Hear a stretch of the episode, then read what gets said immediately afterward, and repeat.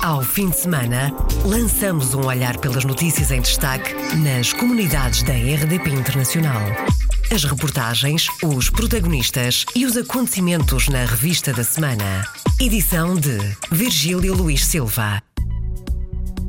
Em destaque neste programa, já estão escolhidos os dois conselheiros das comunidades portuguesas para o Conselho Económico e Social. Trata-se de Manuel Coelho, da Namíbia, e Silvia Renda, da Austrália.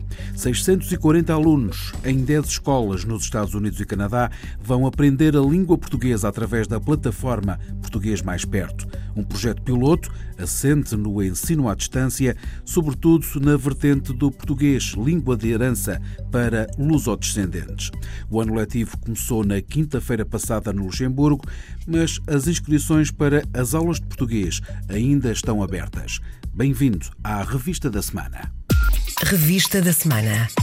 Iniciamos esta revista da semana com a notícia que 640 alunos em 10 escolas nos Estados Unidos e Canadá vão aprender a língua portuguesa através da plataforma Português Mais Perto, um projeto piloto assente no ensino à distância sobretudo na vertente português língua de herança para lusodescendentes. O anúncio foi feito à IRDP Internacional pela Presidente do Camões, Instituto da Cooperação e da Língua, Ana Paula Laborinho nós vamos iniciar um projeto piloto nos Estados Unidos e no Canadá com o português mais perto. Já estão definidas 10 escolas nesses dois países, já está definido um conjunto de 640 alunos que vão ser abrangidos, porque nos parece que o português mais perto, que é uma plataforma digital, que é muito útil para interessar estes novos alunos e até como instrumento de trabalho para os professores, não tem sido utilizada e não é ainda suficiente suficientemente conhecida. E, portanto, vamos desenvolver este projeto piloto com este número de alunos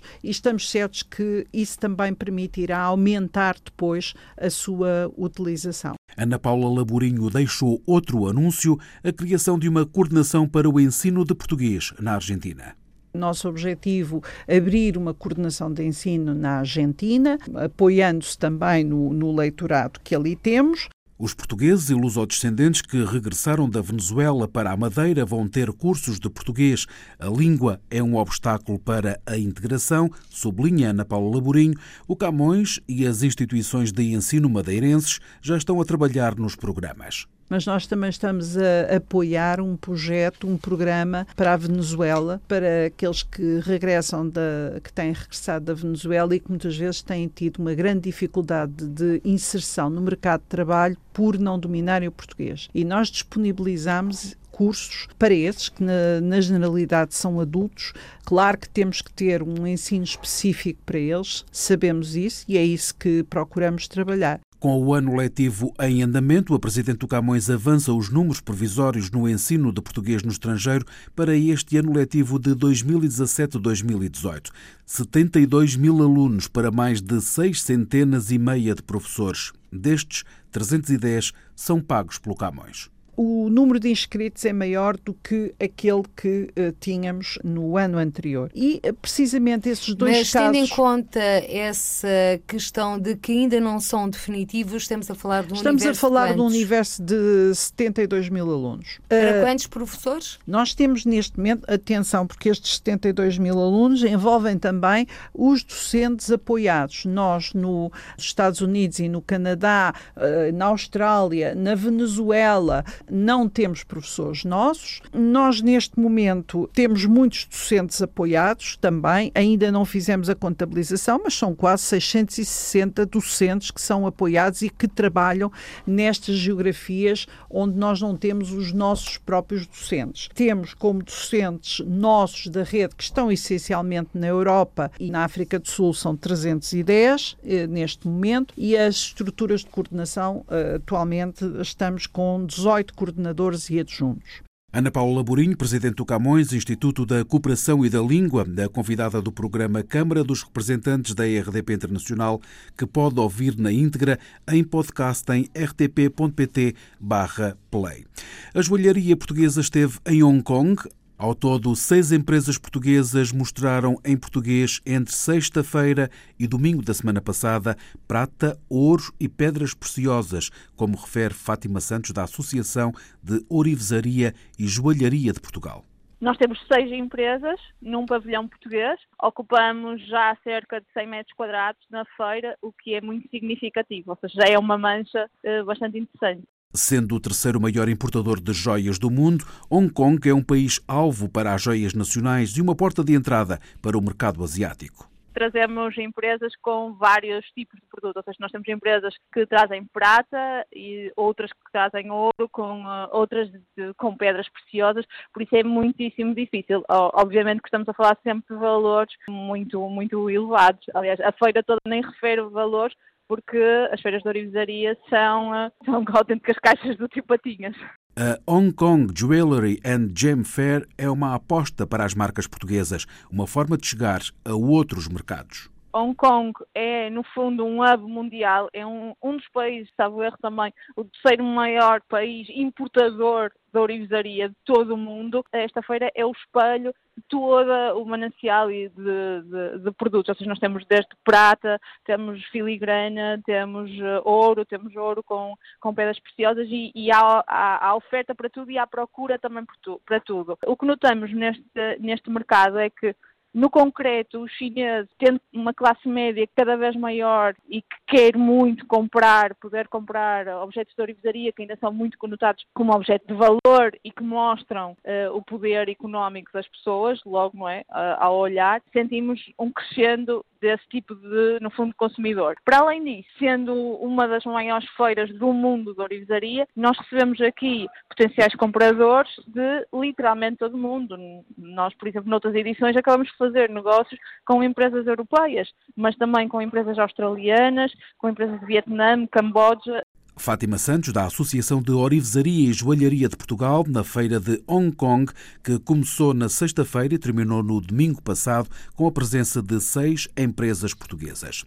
O presidente francês Emmanuel Macron quer rever a diretiva dos anos 90 sobre o trabalho destacado para contrariar o dumping social. As alterações propostas podem vir a penalizar países com mais trabalhadores destacados, como é o caso de Portugal e das nações da Europa do Leste, se o presidente francês Emmanuel Macron levar a dele avante os cerca de 65 mil trabalhadores portugueses em regime de destacamento a trabalhar atualmente na União Europeia podem vir a ver a vida complicar-se. Paris quer corrigir a Diretiva Europeia de 1996 sobre trabalho destacado, modalidade que permite uma empresa comunitária enviar temporariamente trabalhadores para outros países da comunidade. Carlos Gonçalves, deputado do PSD eleito pela Europa e com residência em Paris, explicou à RDP Internacional o que está em causa. Poderá, evidente, criar alguns problemas para as nossas pequenas e médias empresas que estão a ter os seus trabalhadores no estrangeiro, muitas vezes para obras de curta duração, com alguma especialidade também, mas que, eh, como é evidente, acabam por ter uh, níveis salariais, dados aos descontos, ligeiramente inferiores ou inferiores, em alguns casos, àquilo que são praticados no país, no país onde exercem funções, neste caso na França. Os trabalhadores destacados, nós temos uma história do destacamento de trabalhadores, temos casos graves de corte na Holanda, no próprio Reino Unido, em França, bom, em Espanha. O que está aqui é realmente rever a diretiva, as condições dessa diretiva, as possibilidades e a forma como pode haver o destacamento de trabalhadores. Agora, isto é uma matéria que tem que ter o acordo dos diferentes países que compõem a União Europeia e, portanto, é uma matéria que vai seguir os seus trâmites da negociação. O Sr. Macron, o Sr. Presidente de França, não decide sozinho e Portugal tem que acautelar, cumprindo a legislação, a pretensão do presidente francês para alterar a diretiva de destacamento dos anos 90 vai ser discutida a 23 de outubro em Bruxelas.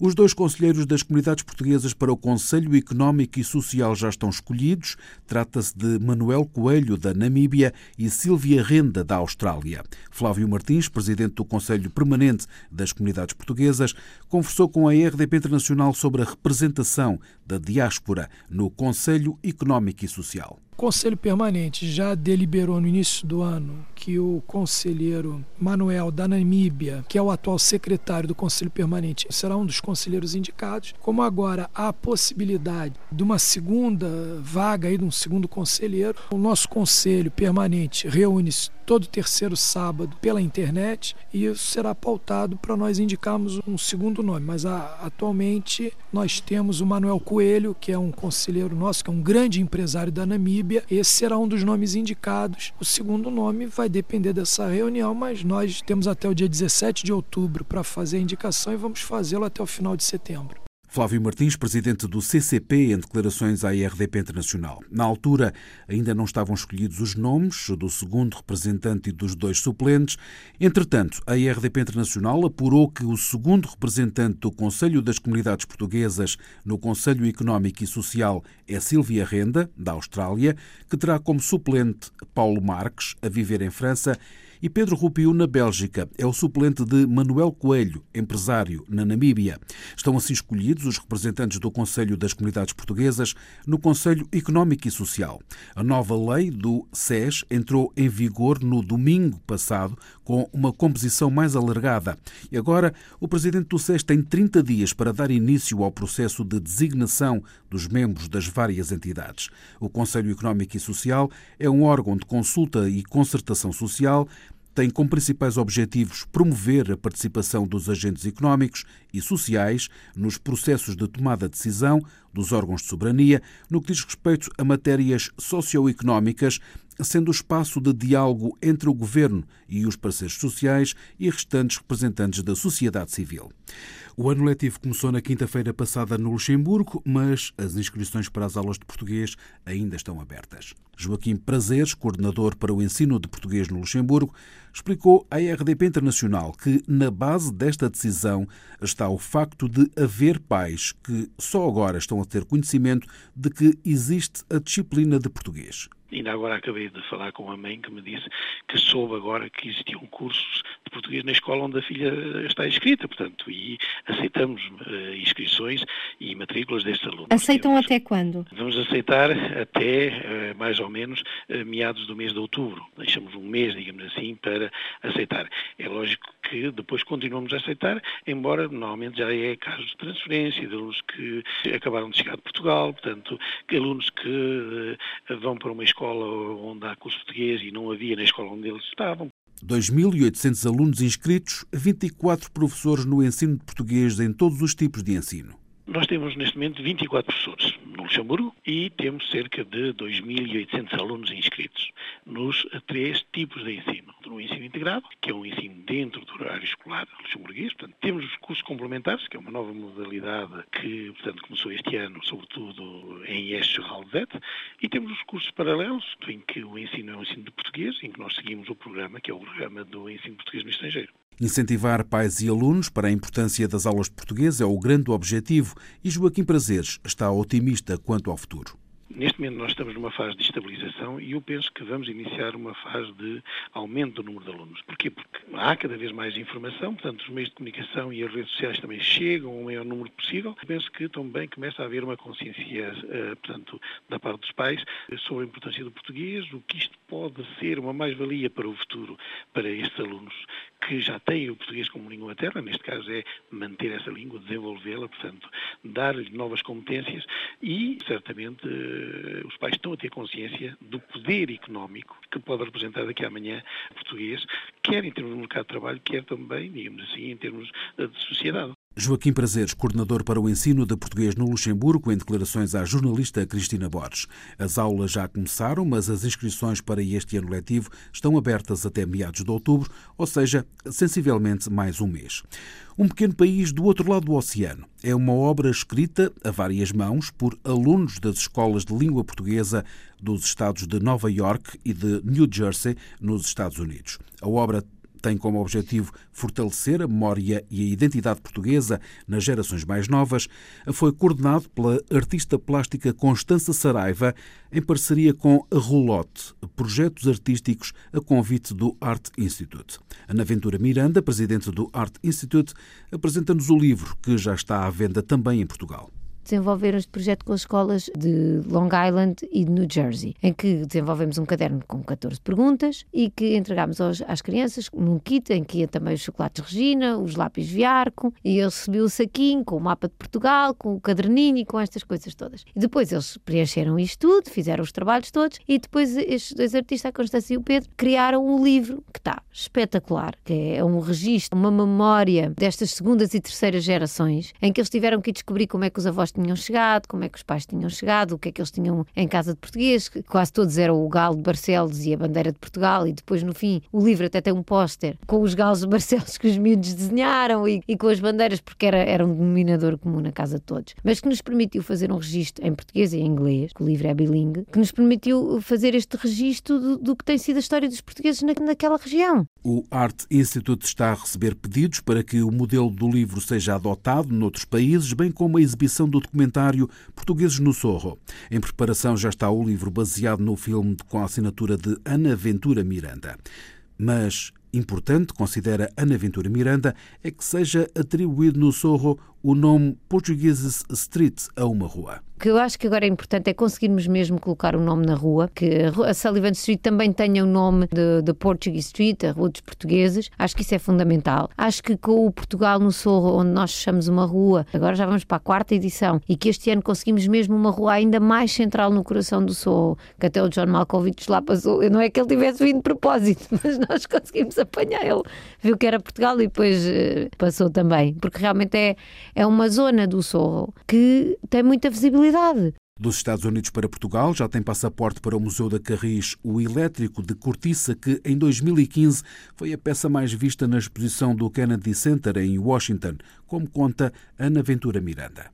Levámos o elétrico de cortiça, do Nuno Vaza, que foi a peça mais vista da exposição em 2015. Não foram as cerâmicas do Picasso, foi o elétrico de Portugal, do Arte Instituto de do Nuno Vaza. O elétrico todo feito em cortiça e o nosso plano é que venha aqui para a Carris. Foi feito aqui em Portugal e vai voltar para Portugal e há de estar em exibição na Carris, não sabemos ainda quando, mas há de ser entre este ano e o próximo com certeza. Há de estar para breve também e essa já está, essa peça já, já está de volta, que é a Jangada de Pedra do Souto de Moura e do Cisa, que vai ficar também com a EDP que vai instalar uh, a peça aqui em Lisboa. Portanto, se calhar vai ficar nas instalações da EDP. Mas já cá está e está para breve. Ana Ventura Miranda, a convidada do programa Câmara dos Representantes, conduzido pela jornalista Paula Machado, a que pode ouvir na íntegra em podcast em rtp.pt/play.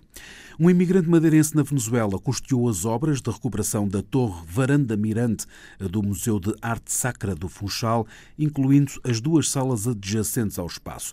No Mirante, que vai passar a poder ser visitado pelo público, o diretor do Museu de Arte Sacra, João Henrique Silva, destaca a recuperação do painel de azulejos. Foi construído após o terremoto de 1748, portanto, no novo edifício que surgia em 1750, foi integrada esta torre, eh, torre mirante, e, e, durante muito tempo, sendo esta a, a, a residência do, do, bispo, era também, portanto, na torre e na varanda, que servia, era um local de, de repouso, e de, e de contemplação da baía e dos navios que entravam no porto, e portanto era um espaço de lazer muito agradável. Para nós, esta recuperação consistia essencialmente na, no restauro do painel de azulejos, onde estão, onde estão figuradas as três virtudes teologais, eh, portanto, uma figuração alegórica, que é um painel azulejar também do século XVIII, da Oficina de Lisboa, Está assim mais enriquecido o edifício atual do Museu de Arte Sacra, onde até ao final do século XIX residiram os bispos da Diocese. O mecenas chama-se Ferdinando Fernandes, vive em Caracas há 40 anos, onde tem negócios na área da restauração. Explicou por que decidiu apoiar a obra. Foi um convite que teve aqui do nosso amigo João Henrique. Tivemos um almoço, portanto, fomos colegas de seminário há muitos anos e como fui sempre embalado na religião católica, tivemos no seminário e tal. Um dia, um almoço, vemos fazer uma visita e depois decidimos por bem apoiar esta obra. Acha que vale a pena? Eu acho que sim. A pessoa que acredita e que tem fé, quem pode fazer, deve fazê-lo. O bispo da Diocese, Dom António Carrilho, aproveitou para destacar o trabalho que tem sido desenvolvido pelo museu. O esforço que tem vindo a ser feito a direção do museu no sentido da valorização e do enriquecimento eh, da oferta que temos para prestar. Eh, é importante que se enriqueça o museu o mais possível para que a oferta seja também a mais rica possível. Por outro lado, eh, para além da valorização, o espírito de abertura o querer abrir à fruição da comunidade aquilo que é a riqueza patrimonial do próprio museu e daquilo que por aqui pode passar, inclusivamente através de exposições temporárias. O Museu de Arte Sacra vai estar fechado ao público entre 5 e 17 de outubro para preparar uma exposição dedicada à Sé do Funchal. A exposição será inaugurada a 17 de outubro, véspera da data oficial dos 500 anos da dedicação da Catedral e pode ser visitada até março do próximo ano. Encerramos esta revista da semana com a notícia que Ana Ventura Miranda, fundadora e presidente do Art Institute em Nova York, foi uma das distinguidas na gala anual da Palcos Portuguese American Community Center, que decorreu ontem em Nova York. Um prémio que é uma surpresa feliz, diz Ana Ventura Miranda, para acrescentar que é uma forma de dizer que o Art Institute está no bom caminho é como Dona Antónia, eu nem sequer sabia que estava nomeada, quando me disseram, fiquei surpreendida, mas fico, fico, feliz, não pelos prémios em si, porque eu, eu, não faço este trabalho, acho que se fizesse este trabalho por prémios não tinha recebido nenhum, porque já tinha desistido muito antes, porque isto dá muitas dores de cabeça e dá muito trabalho, mas fico sempre muito feliz, porque são prémios dados pela sociedade civil, e portanto a leitura que eu faço destes prémios é sempre que a própria sociedade civil e os portugueses acham bem e acham que o que nós estamos a fazer é certo e que merece, vá lá, o reconhecimento e, no fundo, um apoio. E eu vejo sempre isto como um, um, sinal verde, como as pessoas a dizerem continuem. E eu acho que isso é o mais importante, porque os portugueses somos todos nós e temos uma ideia para Portugal. Se achamos que Portugal vale mais, nós temos que fazer a nossa parte. E o Arte Instituto, no fundo, é minha e dos meus colegas, é fazermos a nossa parte para ver o Portugal que nós acreditamos que somos. Ana Ventura Miranda, em declarações à RDP Internacional. Prémio pela promoção da cultura portuguesa no mundo a partir de Nova York. Os números aumentaram e aumentam todos os anos. No ano passado, o Arte Institute realizou 106 iniciativas em 53 cidades de 36 países. Para além de Ana Ventura Miranda, fundadora e presidente do Art Institute, foram distinguidos Francisco Cota Fagundes, professor na Universidade de Massachusetts, Alan Tenreiro, diretor da escola em Cumberland e considerado o melhor diretor dos Estados Unidos, Rosa Leal, fundadora e presidente da Associação Irmãs de Portugal, Adam Costa, estudante universitário, Revelação, e Maria Loughton, autora do livro Cozinha Açoriana para a Minha Família e para Todos. Fechamos assim esta revista da semana. Ao fim de semana, lançamos um olhar pelas notícias em destaque nas comunidades da RDP Internacional. As reportagens, os protagonistas e os acontecimentos na revista da semana. Edição de Virgílio Luís Silva.